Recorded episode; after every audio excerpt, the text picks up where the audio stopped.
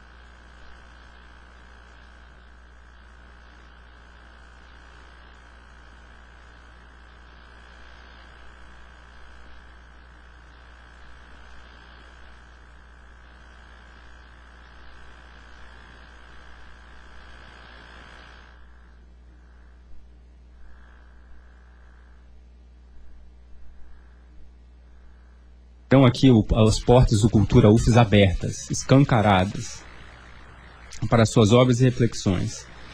É, isso é mais ou menos, não, mais ou menos não, isso é preservar uma tradição histórica da universitária, que é um diálogo entre a rádio e a comunidade artística do Estado. Né? Por fim, acho que, acima de tudo, o programa reforça o papel da rádio universitária como centro de produção de comunicação pública a gente tem um objetivo singelo de instigar o debate público sobre a produção e as políticas culturais do Estado. Até onde der, a gente vai tentar fazer, a gente vai tentar cumprir esse objetivo, cumprir esse papel. Para começar, eu queria conversar com o secretário de Cultura da UFES, Rogerinho Borges. Este é um ano especial este é um ano especial para a UFS. A UFS faz, completa este ano 65 anos de existência, com muitas atividades culturais programadas. É, Rogerinho, 65 anos da UFS, o que, que você pode dizer para a gente Bem, boa tarde. Eu acho que a UFES completa 65 anos e de muita história, né? Na história do Espírito Santo e do Brasil, né?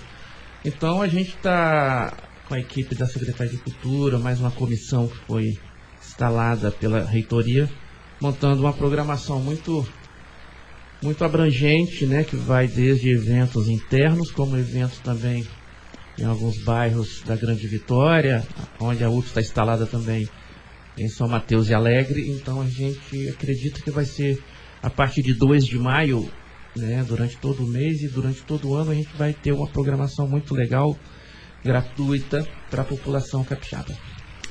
Legal. O ano começou com duas boas novas, né? Primeiro, a exposição na Galeria de Arte Espaço Universitário, né? Com a exposição com acervo da galeria, é. que além de além dessa, além da exposição, ela ganhou uma nova identidade visual, né, também. É, estamos trabalhando isso aí, estamos trabalhando algumas reformulações na Secretaria de Cultura da UFS.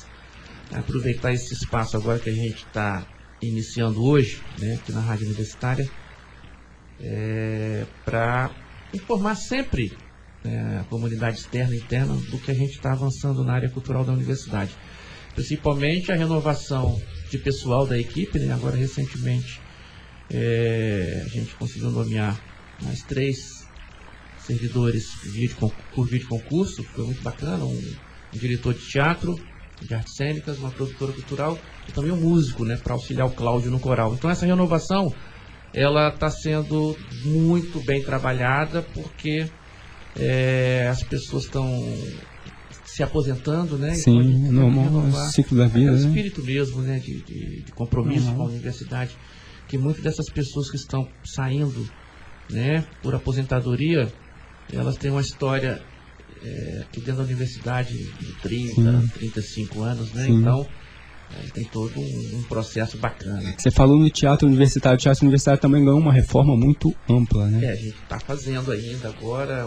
Está em curso, aliás. ainda, está né? em uhum. curso uma, uma reforma que começou em janeiro e conseguimos fazer um, uma, uma boa né? melhor na infraestrutura, alguma, algumas, alguns procedimentos foram feitos para alguns vazamentos que estavam tendo nas paredes. Hoje Sim. não temos mais nada disso, já está tá muito legal. Agora a gente está providenciando um novo sistema de ar-condicionado também para o teatro, já está bem avançado lá junto à administração central. O cinema também está focado, mas como você falou, a questão da galeria, a galeria eu acho que ela começa a mostrar o acervo da universidade, né? A partir Sim, importantíssimo. E teve a curadoria do Tom Boechat e do Bruno Zorzal. E no dia 9 agora a gente vai ter o lançamento do catálogo, no né? vai... encerramento da, da exposição. Então, é, a gente tem praticamente mais de 1.700 obras de arte no nosso acervo e agora a gente está trabalhando o diagnóstico da situação das obras. O núcleo de restauro da universidade, que fica no centro de arte, está fazendo esse trabalho dentro da, do nosso acervo para a gente ver que situação estão essas obras de arte, o que, que a gente precisa fazer para preservá-las, né? Então é todo um trabalho envolvendo o, o, o, museólogo da galeria, com a equipe educativa da galeria, com os professores do Centro de Artes, os pesquisadores. Então, a Secretaria de Cultura, por meio da galeria, agora ela coloca o pé na pesquisa também, que a gente sempre tratou muito mais Sim. extensão do que pesquisa. Agora, abrindo esse acervo, acredito que vai ser uma, um espaço muito legal. E vem lá de trás, né, bicho? Vem assim, a Neuza Mendes, fez um trabalho muito legal na parte que ela ficou lá. É, os ex-secretários. Então hoje nós temos esse acervo ali porque foi feito um trabalho anterior, né? Sim. Mas sim. nós temos mais aqui o compromisso de, de jogar para frente. De preservar, de continuar. Jogar para frente o trabalho uhum. que vinha sendo feito sim. com qualidade anteriormente dessas pessoas saírem por aposentadoria. Então é um, é um compromisso e eu estou compartilhando responsabilidades, né, quando eu trago Sim. o núcleo do Centro de Arte, quando eu trago os pesquisadores, né, para haver um entendimento é, da universidade para o acervo, né, não Sim. só do, projeto de um secretário de cultura que, sabe, uma hora Sim. pode sair, né, para ser colocado um outro, a gente, são cargos que ficam vinculados a reitorias, né? E, aquela, aquela diferença entre projeto de gestão, projeto de governo, né? É. Porque a gente tem uma política cultural na governo, embora falando, né? A gente tem uma política cultural a gente vem desenvolvendo, né? E, e, se tratando da galeria de arte, que ela tem assim, 80% do acervo é, é, de artistas do Espírito Santo, Sim. radicados aqui, né? Isso aí é, uma, é a história, Sim. praticamente. Sim. O período histórico, melhor dizendo, pode Sim. estar ali dentro. Ali tem, agora tem que vasculhar isso. Né? Sim. Tem que vasculhar, tem que trazer para as pessoas conhecerem, para as pessoas entenderem que existe esse acervo de arte. Entendo eu que seja o, o único ou o maior do Espírito Santo. Né? Sim. É, e o ICMS começou também com algumas atividades culturais que, embora singelas, eu acho que fazem sem pompa, sem solenidade, né? Sem espetáculo, mas eu acho que faz alguma diferença, como o show do André Prando que aconteceu aqui no CCHN, CCHN né? A gente vem fazendo esse, esse tipo de, de ação assim, nos centros, né? Na, é, espaço aberto da universidade são intervenções de pequeno porte que eu falo com grandes artistas, né? Sim. O André Prando é um grande artista, um talentoso Terra, soprano cara. Então ele fez esse, essa abertura do Sobremesa Cultural, que é um projeto que vai acontecer todas as quintas, né, é, dentro da, da, universidade. Já teve Maruípe na outra semana, semana agora, na última quinta, foi aqui no CCHN, quinta-feira provavelmente vai ser no, no, na Educação Física, e Alegre e São Mateus também terão estão estão, estão acontecendo isso também estão contemplados então são são projetos é, que se tornam né, um, um, contato do artista com, com os novos estudantes, né? Sim. E essa é a intenção da gente de fazer o sobremesa cultural. Que não vai ser só Sim. música, vai ter poesia, vai ter hum. performance, vamos ter outras atividades. Vai ter sobremesa cultural dentro do Metrópolis também, com filmes. Ah, legal. Então ele é, é um processo que vai acontecer na hora do almoço. Né? É, um, é um projeto de um nome tão óbvio, mas é uma ação bacana, eu acho que é legal. Pô, só ver o público que compareceu na quinta-feira ali. Um violãozinho, um banquinho gente, violão. Muita gente. Muita gente. É, juntou uma galera. atividades gratuitas também, isso é bacana, né? Sim. Na hora do almoço. Sim, é cara da UF. Isso sempre aconteceu, né, cara? Nos anos 70, Sim. 80 e tal. É, uma coisa legal. São legais. Naquele dia eu tava indo embora, um maluco de bicicleta me parou e falei, e aí, onde vai ser o show do André Pranzo? Aí eu expliquei para ele, assim, é uma, umas pessoas que não, quer dizer, pessoas que não conhecem a universidade são atraídas por certos, por, por esse tipo de... interessante que acontece é que a universidade tem público circulando aqui dentro muito grande. Muito grande, tem um público aqui muito grande circulando aqui no, dentro da universidade. Aí muita gente fala, pô, colocar show na hora do almoço, eu não posso ir, mas é pro público, pro público que está aqui que a gente está tá tratando isso, né? Quando a gente faz é, projetos como no teatro, no cinema, em horário noturno, final de semana, tudo aí sim, para a população. Mas nada impede que as pessoas venham, tanto é que veio gente aqui. Sim, veio, veio. Veio gente de fora para cá. Uhum. Os alunos do colégio particular aqui na frente da UFS vieram para cá. Estou matando aula, né? Mas, uhum. pô, Não, faz parte. Mas foi muito legal. Acho que esse projeto é legal. É, entre outros que a gente vem fazendo. A gente volta no circuito de leituras agora também, que, que são encontros de, de escritores. Né? é, da editora, com mais as editoras alternativas. A gente sempre faz também uma vez por mês. A editora é da editora da UF, é do UFS. Da UFS. A, gente vai, a, gente vai, a gente vai fazer na biblioteca, no auditório Carlos Drummond de Andrade da biblioteca da UFS. É, a partir de segunda quinzena de abril. Qual periodicidade? Todo mês. Todo mês. Circuito UFS de leituras. Ah. Né? vai também para todos os campos da universidade. Sim, aí tem, tem essas atividades singelas, mas também estão programadas algumas atividades de vulto, né, que estão sendo ainda devidamente discutidas. A Feira Capixaba do Livro, uma mostra de cinema sobre os 60, acho que é sobre os 65 anos Isso, da UFS. É, a, feira, a Feira Literária Capixaba é um evento que a gente acolheu, né? Sim. Não é um evento realização da UFS. Ele estava com problemas de falta de apoio e a gente convidou, nós convidamos para. Vamos fazer lá dentro da UFS? Claro, a gente tem, tem estrutura, vocês não vão ficar é, batendo cabeça por aí, a gente tem toda. A gente colocou em 2017, a gente fez o primeiro aqui dentro da universidade, foi um sucesso.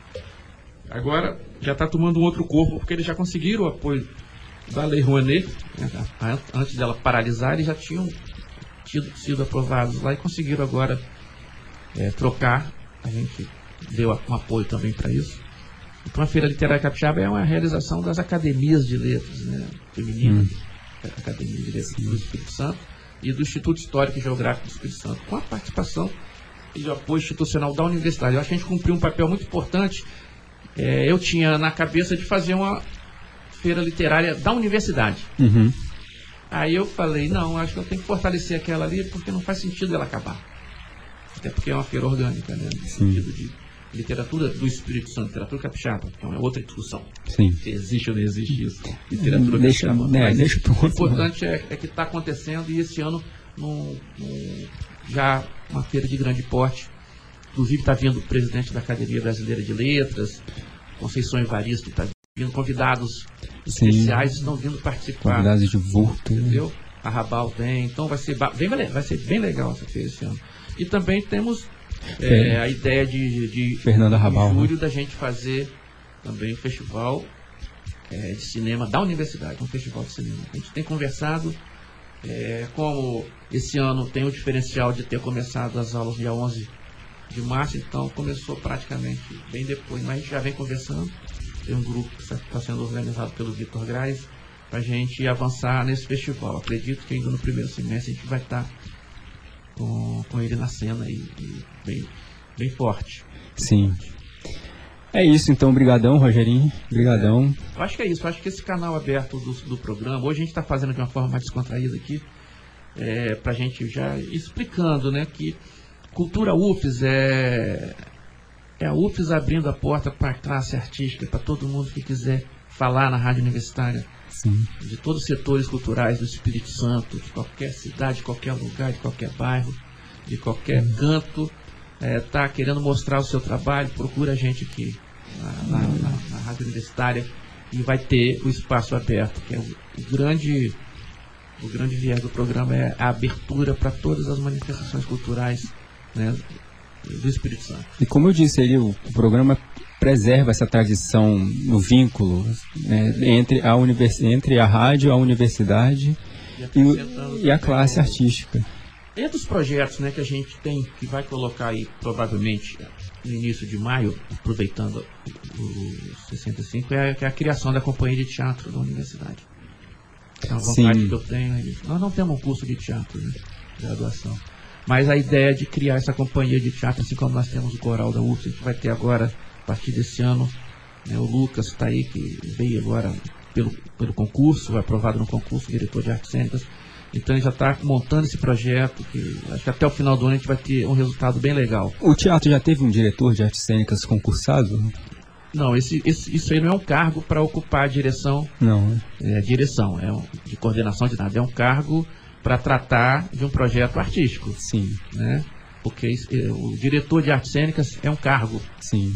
que tem nas universidades federal, federais. E a gente conseguiu fazer esse concurso. Então, Legal. não há vínculo nenhum Sim. do Lucas, né, que, vai, que vai fazer esse trabalho, com a parte administrativa do teatro universitário. Sim, São duas coisas completamente distintas. É, é bom para Apesar- elucidar, apesar, né? apesar do apesar do Lucas, a gente vai usar o palco do teatro para ensaio, para um, algumas atividades da companhia cênica, mas não há nenhuma, nenhuma vinculação com, com a parte de direção do teatro. Em que patamar está o tá esse essa intenção, essa essa ideia de fazer de montar uma companhia de teatro? A gente vai apresentar, provavelmente na primeira semana de maio, a gente vai fazer uma apresentação pública. A gente, a gente vai organizar uma apresentação para a classe teatral capixaba. Aí a companhia de teatro da UFES, o, o, quem é o responsável, que é o Lucas, ele vai fazer uma apresentação. A gente vai também falar sobre o objetivo maior, entendeu? E é isso aí. Então vai abrir o edital para as pessoas interessadas em participar do grupo. É todo um projeto que vem sendo feito com muita calma, Muita calma para dar. é para poder ser uma coisa que, como é um, não é uma oficina eventual, Sim, sim. né? Sim, é uma tá. pessoa que tá, é um efetivo da universidade que vai tocar esse projeto para frente. Cláudio com coral, o Cláudio está com coral há 32 anos. Cláudio Modesto. Cláudio Modesto. Sim. Sim. Então por aí vai. Tem um monte de coisa acontecendo aí. Legal. A UFS merece. 65 anos é isso mesmo, é pra festejar, pra comemorar. Rogerinho, é isso aí, brigadão. Pegar você aí, Brigadão. boa sorte aí. Amanhã, tem mais, mais programa, então vamos tocando esse programa Vamos tocando aí. aí. é, que é uma coisa muito legal que vai vir, um jornalismo né, cultural que vai, vai engrandecer muito o conteúdo da Rádio Universitária. Obrigado. Vamos nessa. Eu vou puxar uma, pedir uma musiquinha agora, botar uma musiquinha agora pra gente dar uma respirada. Karina Burr, eu sou um monstro.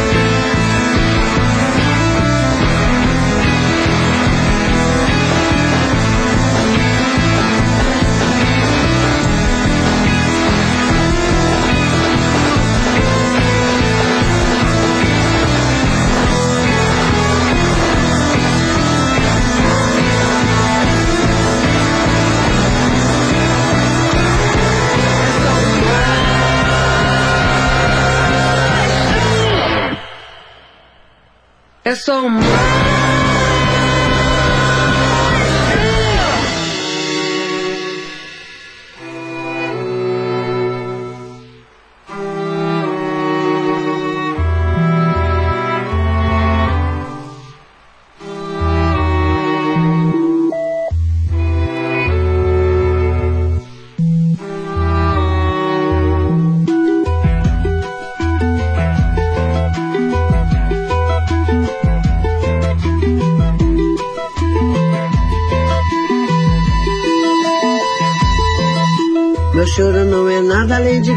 Carnaval. É lágrima de samba na ponta dos pés. A multidão avança como um vendaval. Me joga na avenida que eu não sei qual é. Pirata e super-homem cantam o calor. Um peixe amarelo beija minha mão. As asas de um anjo soltas pelo chão. Na chuva de confesso deixo a minha dor. Na avenida deixei lá. A pele preta e a minha voz. Deixei lá. A minha fala, a minha opinião. A minha casa, a minha solidão. Joguei do alto do terceiro andar. Quebrei a casa e me livrei do resto dessa vida na avenida até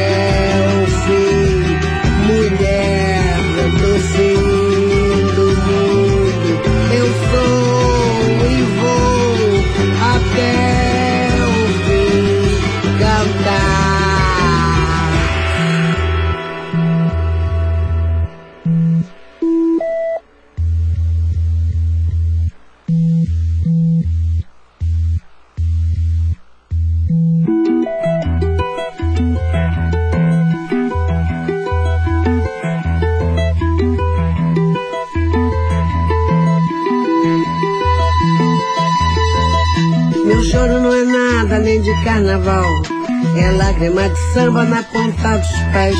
A multidão avança como um vendaval. Me joga na avenida que não sei qual é. Pirata e super-homem cantam o calor. Um peixe amarelo beija minha mão. As asas de um anjo soltas pelo chão. Na chuva de confetes deixo a minha dor. Na avenida deixei lá a pele preta e a minha voz. Na avenida deixei lá a minha fala, a minha opinião. A minha casa, a minha solidão. Joguei do alto do terceiro andar. Quebrei a cara e me livrei do resto dessa vida.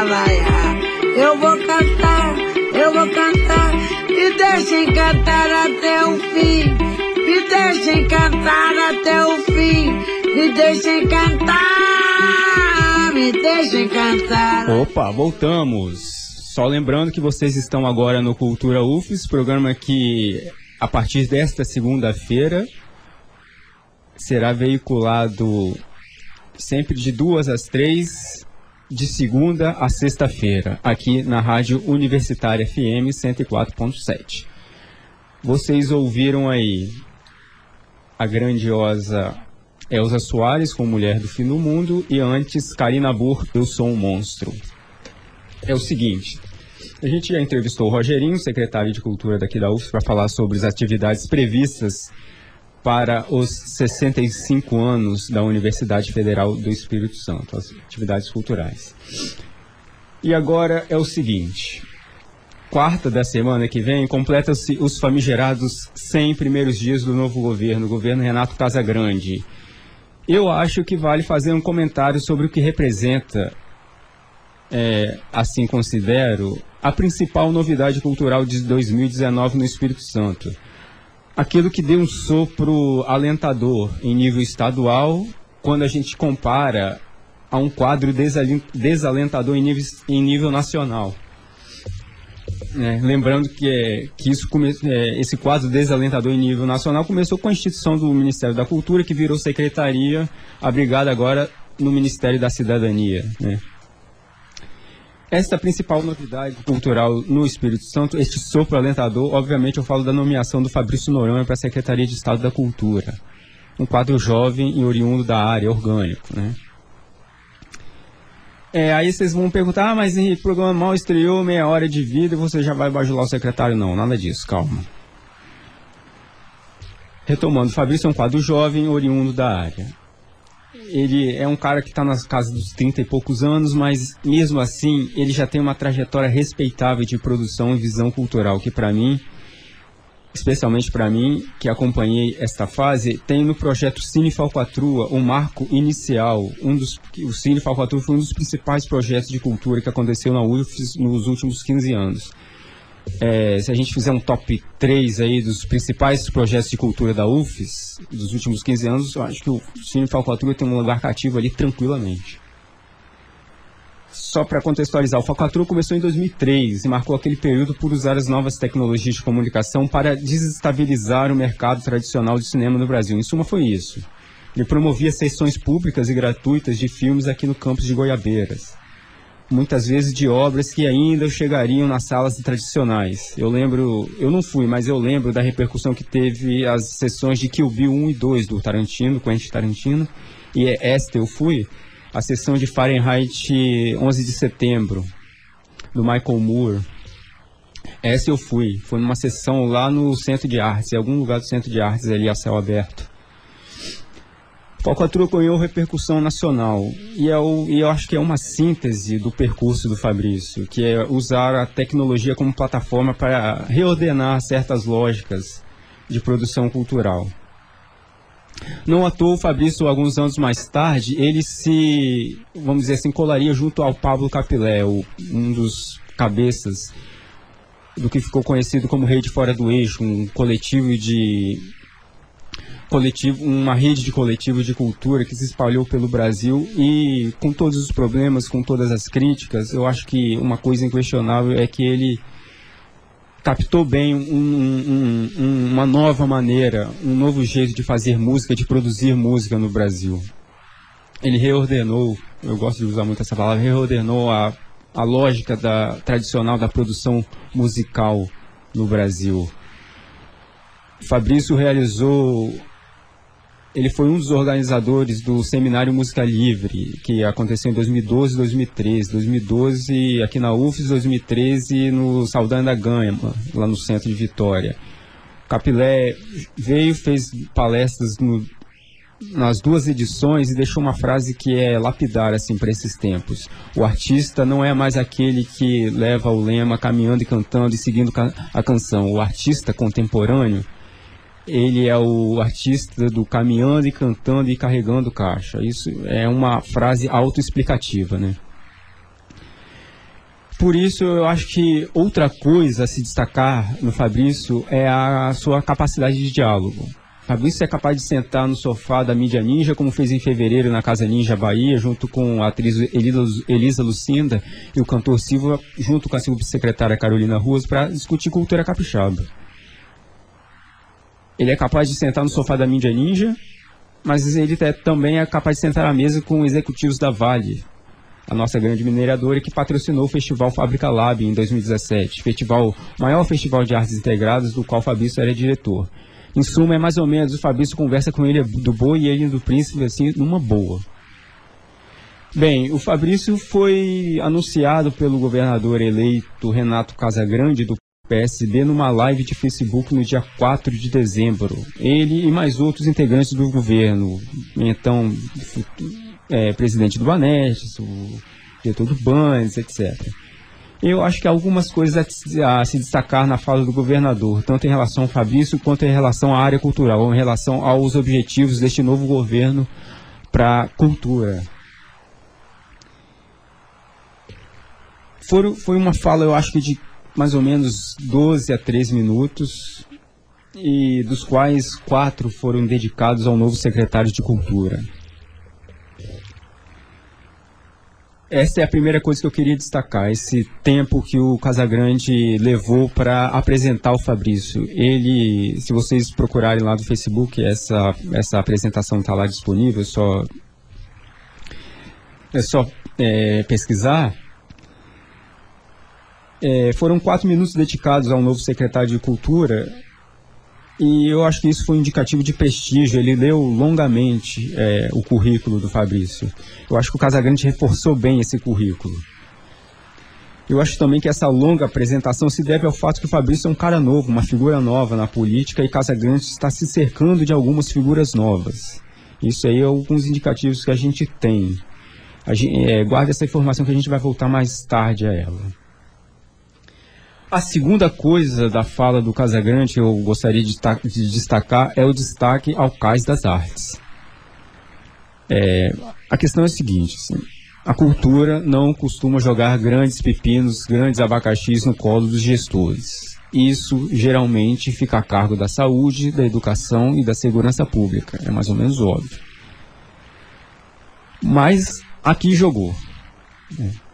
Hoje, o Cais das Artes é o grande elefante branco do Espírito Santo, isso é inquestionável, indiscutível. Não só pelo tamanho, mas também pelo volume de recurso já consumido. E aí a gente tem algumas coisas a analisar, a, a levantar, né, a comentar. Assim. A gente tem, assim, a gente vive um, uma época de baixa credibilidade da classe política, baixa credibilidade da política, assim em que a população cobra certo zelo com a coisa pública, com os recursos públicos. E ter uma obra dessa envergadura no capital, na capital do estado, à vista de todos e a toda hora, lembro que passando da terceira ponte, é ver todo dia dois monumentais blocos de concreto perdidos ao relento ali, né? E o Casasassi já consumiu 129 milhões a troco de nada, 129 milhões de reais a troco de nada. Uma obra, de uma obra dessas é uma pedra no sapato de qualquer governo qualquer governo, deste ou do próximo, se enquanto ela não for concluída, ela será uma pedra no sapato de qualquer governo. Também acho que isso é indiscutível. Né? Vamos lembrar que ela, a, a, construção do Casas Artes está nas mãos do IOPS, o Instituto de Obras Públicas do Estado, mas o Casas Artes é um equipamento cultural. É, Para contextualizar o Casas Artes, Hum, as obras foram iniciadas em 2010, no fim do segundo mandato do então governador Paulo Artung. E de lá para cá, uma empresa responsável pela construção faliu e o consórcio que entrou em seguida abandonou as obras em 2015. O Cais das Artes também envolveu a então primeira-dama Cristina Gomes, é, esposa de Artung, em uma denúncia. Ela foi alvo de ação popular em 2014 que relatava viagens de avião que ela teria feito às custas do erário entre 2005 e 2010 para Rio e São Paulo. A defesa da então primeira-dama alegou. A defesa da então primeira-dama, não a defesa de Cristina, né, ela já tinha deixado a condição de primeira-dama, alegou que ela fez as viagens em nome das obras do Cais das Artes, já que, à época, entre 2005 e 2010, ela era coordenadora. Razões acolhidas pela Justiça Estadual em 2015 e pelo Tribunal de Contas do Estado em 2016. Ambos consideraram legais as viagens. Fim de papo. É, isso aí é só para dar um contexto para a gente entender o que é o Cais das Artes. E qual o destaque da fala do governador ali? A disposição em terminar a obra. Assim, é, a fala dele é muito simples e muito sensata. Uma, o Casagrande fala assim, abre aspas, uma obra iniciada tem que ser concluída, fecha aspas. Ele demonstra total disposição de finalizar a obra, mostrando que ele está, assim, de certa forma, está captando o recado das ruas. As pessoas querem realmente zelo, querem cuidado com a coisa pública, com os recursos públicos. E nada mais simples que essa fala dele. Uma obra iniciada tem que ser concluída, acabou. O argumento é simples, com o pé no chão, já que ele também, em seguida, ele também considera qual será a situação, qual ele considera a situação dos cofres do governo. Né? Ele tem a intenção de terminar as obras, mas antes ele tem que ver qual é a situação do caixa do governo. Vamos lembrar que, lembrando, né, que a situação nacional, o cenário nacional é de pindaíba, total pindaíba nas contas estaduais. Veja a situação do Rio, veja a situação de Minas Gerais e do Rio Grande do Sul. As contas capixabas, até onde se sabe, estão em situação razoável, mas nunca, nunca a gente pode dispensar um certo, certo nível de cautela, né? É, e de qualquer modo, é simbólico que a porta dos seis dias de gestão o governo tem anunciado, como mostrou uma matéria da Gazeta, acho que de quinta-feira, uma disposição, mais, mais uma vez reforçou essa disposição para terminar uma, a, a obra, do, concluir a construção do Casas Artes. A, a informação é de que há uma disposição do governo para entrar em acordo com um consórcio que abandonou as obras em 2015 para concluir as obras do ano que vem né, entrar em acordo com esse consórcio para retomar as obras e concluir as obras do Casas Artes em 2020.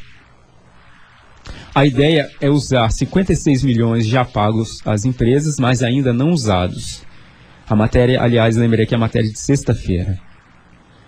O, o, o, o, governador também, em outro ponto, mais adiante, ele fala da intenção do Banestes, da ideia de uma ideia do Banestes de entrar na gestão do Casas Artes. Isso ficou muito claro, acho que é um ponto que merece ser esclarecido. É, concluindo, eu acho que as obras do Casas Artes merecem sim uma gestão, digamos, republicana, né? merecem ser concluídas. Não como mais como um projeto de Estado, não quer dizer, ao contrário, não como projeto de governo, mas assim agora, assim como projeto de Estado. O Casas Artes acho que virou meio que um símbolo de desperdício, de mau planejamento um símbolo com vista por mais disso tudo, né? Irônico que o Cais das Artes, aliás, né, esteja de frente para o marco inicial do Espírito Santo, que é a prainha. Acho que aí tem uma questão muito simbólica aí. E uma vez, eu acho que uma vez concluído o Artes será indubitavelmente um marco para o Espírito Santo. E, portanto, se filho feio não tem pai, para filho bonito aparece um monte. Mas aqui no caso eu acho que não pode, não pode ter essa, essa não pode ter essa, essa questão de, de evocar, de avocar, aliás, paternidade. Seria desrespeitoso querer é, amealhar algum dividendo político com uma obra pública que, repetindo, está parada no tempo há uma década e ainda assim já gastou 129 milhões de reais. É, bem, voltando ao Fabrício. É, eu acho que o Fabrício tem um grande desafio aí, que é o Cais das Artes. Né? Eu acho que o Fabrício vai ter um, as obras do Cais das Artes como um, uma quase meio que uma assombração, assim, sabe? O Fabrício tem um capital político muito bom, vide a repercussão da sua nomeação à frente da Secretaria de Cultura. Acho que a, a, a repercussão foi acho que 80%, 90% positiva. E, e, de qualquer maneira, a sua gestão está cercada de boas expectativas. Não dá para dizer que será uma boa gestão, porque, voltando a repetir, não é balela. Sempre depende da situação financeira do Estado, depende da disposição do Casa Grande e abrir o cofre. Assim, a gente tem que, ter, tem que ter essa cautela. Bem, e falando dos 100 primeiros dias da Secult, eu acho que ela trouxeram algumas boas novas que alimentam boas expectativas. Uma possibilidade de parceria entre a Secult e a Ancine para liberar um recurso de 11 milhões de reais para serem distribuídos entre 14 editais da Secretaria. Isso apesar de uma decisão do Tribunal de Contas da União proferida no último dia de 27, determinando que a Ancine, a agência né, que fomenta a produção de filmes e séries no Brasil, suspenda esse repasse de recursos públicos para o setor audiovisual. Fica a dúvida, né, qual o impacto que essa decisão terá na parceria, nessa, nessa projetada parceria entre a Secult e a Ancine. Há também a determinação, a Secult também determinou as, que as atas da reunião do Conselho Estadual de Cultura sejam divulgadas no site da Secult, uma medida de transparência, né? E a gente também teve o tombamento do sítio histórico de Santa Teresa aprovado pelo mesmo conselho, né? medida tomada diante de uma ameaça retrógrada de demolição de uma edificação histórica em Santa Teresa para fins de, desenvolvi de desenvolvimento, não, não, para fins de desafogamento de trânsito em Santa Teresa. Bem, a gente vai fazer um, vou fazer um intervalinho agora. Daqui a pouco a gente volta, a gente volta para concluir a questão do Cais das Artes, né? A gente vai ouvir agora Juliano Gauch e do Zebedeu com filme de terror, aproveitando que a gente está acompanhando o, o 13º Festival Sérgio Paulo que está acontecendo no Centro de Vitória e nos dias 12 e 13 de abril acontece no Sesc Glória. Vamos lá.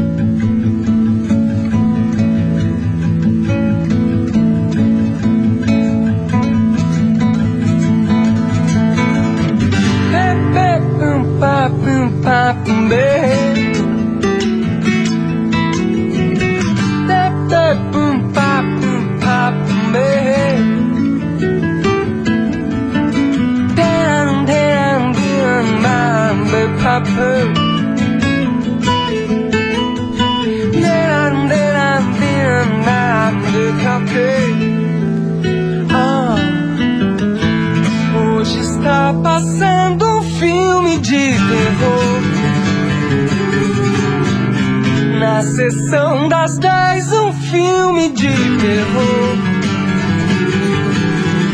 Tem os olhos muito atentos e os ouvidos bem abertos. Quem sair de casa agora, deixe os filhos com os vizinhos. Dentro da folia, um filme de terror.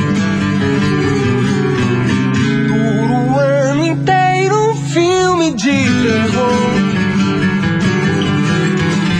E na rua um sacrifício, no pescoço um crucifixo. Quem ousar sair de casa, passe a tranque e feche o trinco no chão. No cinema Império da Tijuca, cemitério do Caju, anjo Caju, no Cine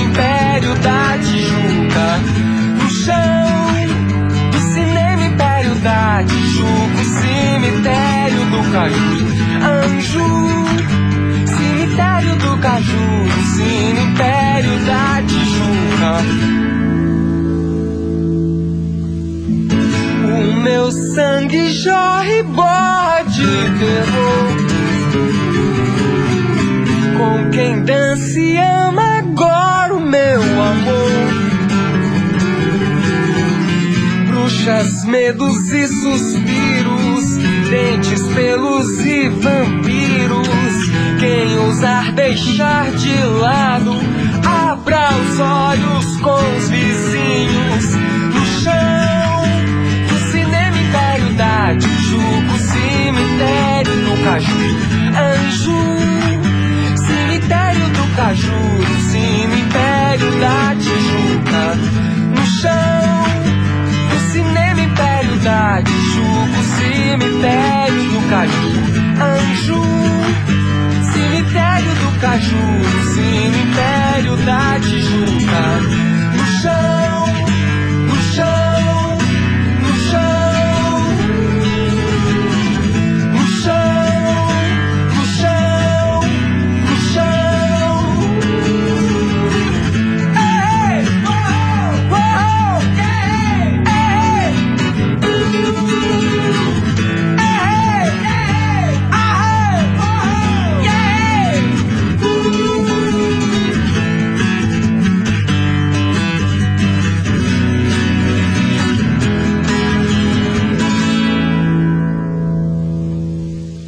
Uou!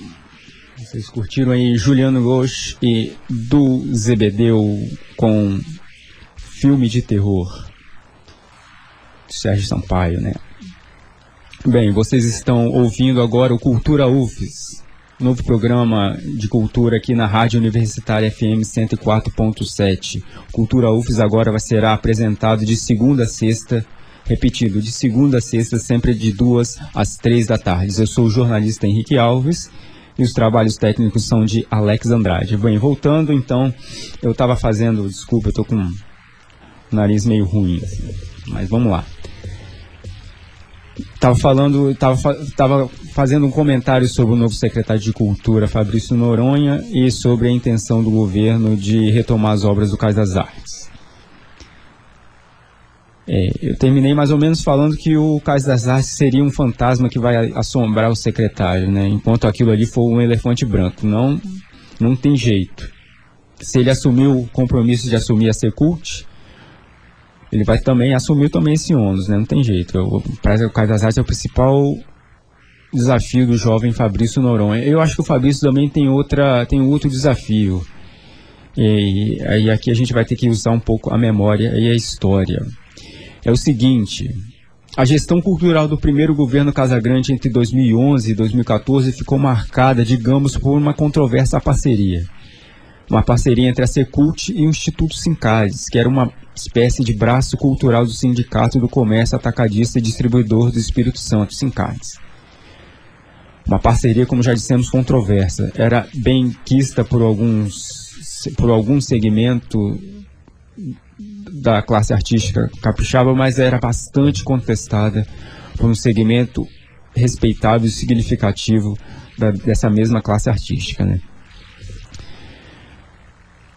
Contestavam por quê? Porque esses setores da cultura capixaba montaram uma certa ingerência do Instituto sobre as políticas culturais da Secult, um instituto que, lembrando, era gerido por empresários do setor atacadista. A coisa, essa parceria começou em 2011, né, quando, quando a secretaria repassou 800 mil reais via Sincades, via Instituto Sincades para o filme Open Road, dirigido pelo ator Márcio Garcia, que rodou algumas cenas em Vitória.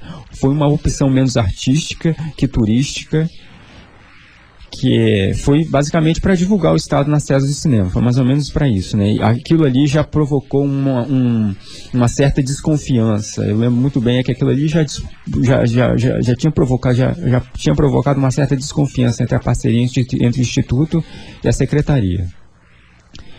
O que chamou a atenção era que o Instituto Sincad passou, passou a patrocinar então ações, projetos e obras por praticamente toda a gestão Casagrande.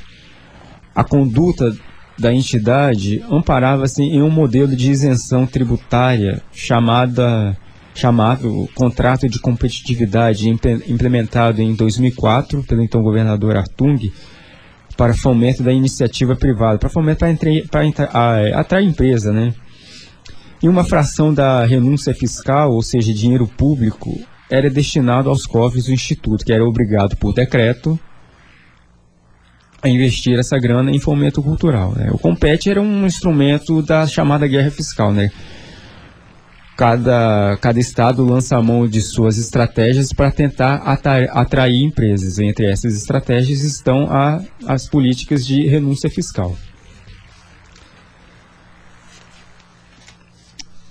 Essa parceria nunca foi bem explicada. É, Houve até, lembro também que houve até uma reunião extraordinária do Conselho Estadual de Cultura para tentar elucidá-la. Essa reunião aconteceu na sede do Sindicato das Indústrias Metalúrgicas e Material Elétrico do, do Estado, Sindifer, em fevereiro de 2013. Ela, um, o sindicato fica ali na rua da FDV, né?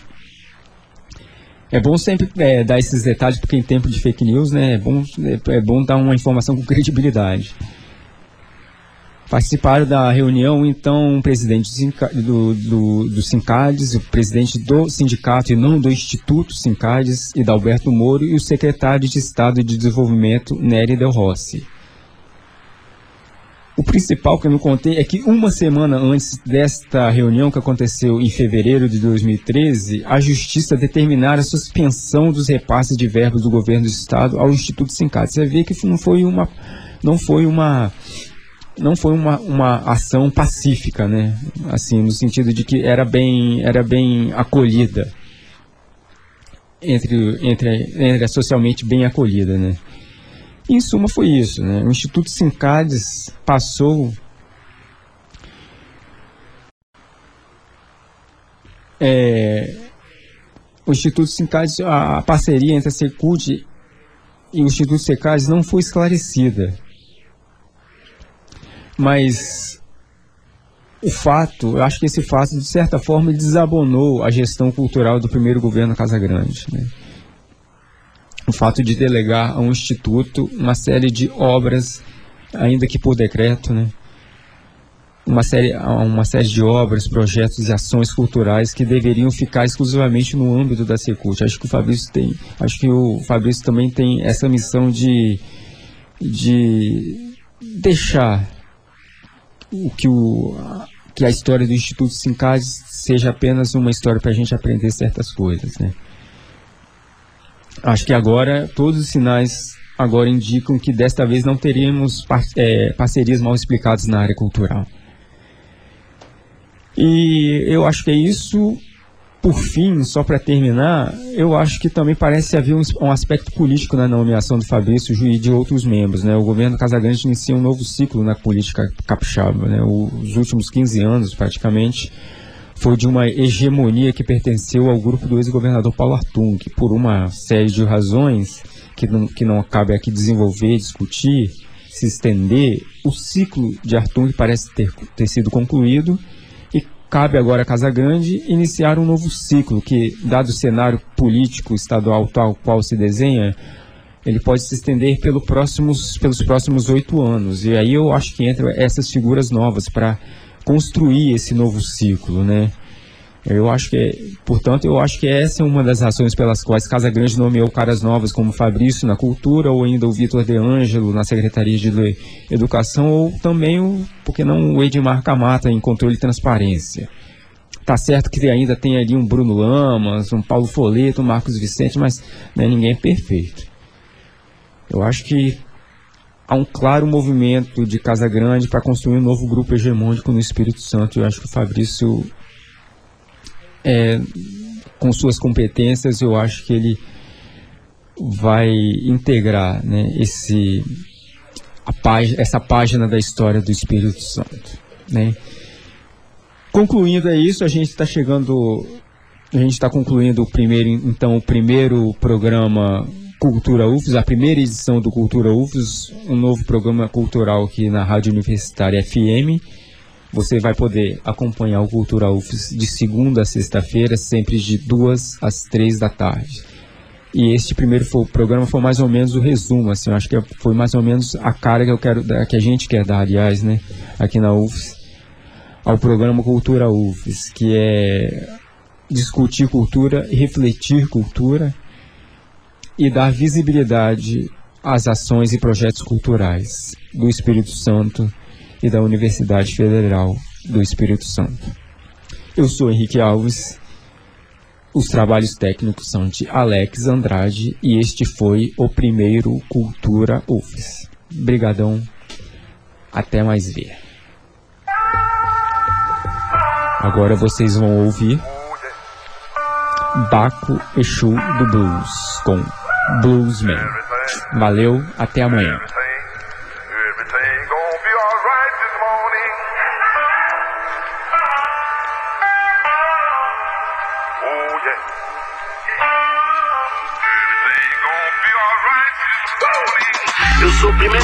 Formar pretos ricos.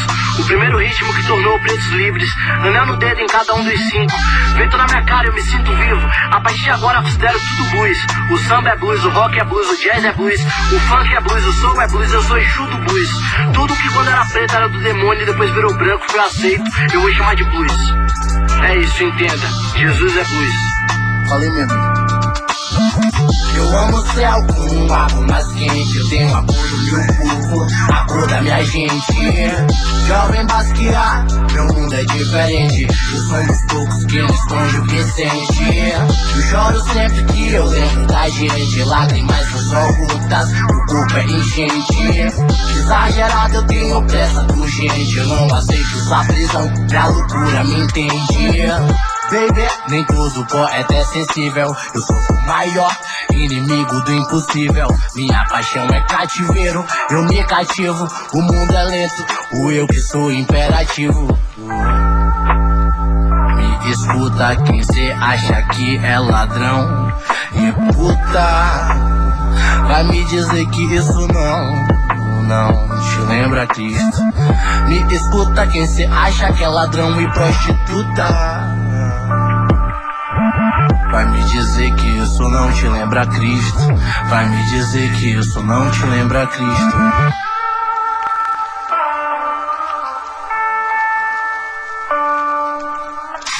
Eles querem um preto com arma pra cima, num clipe na favela gritando cocaína. Querem que nossa pele seja a pele do crime, que Pantera Negra só seja um filme. Essa porra do Mississippi chama.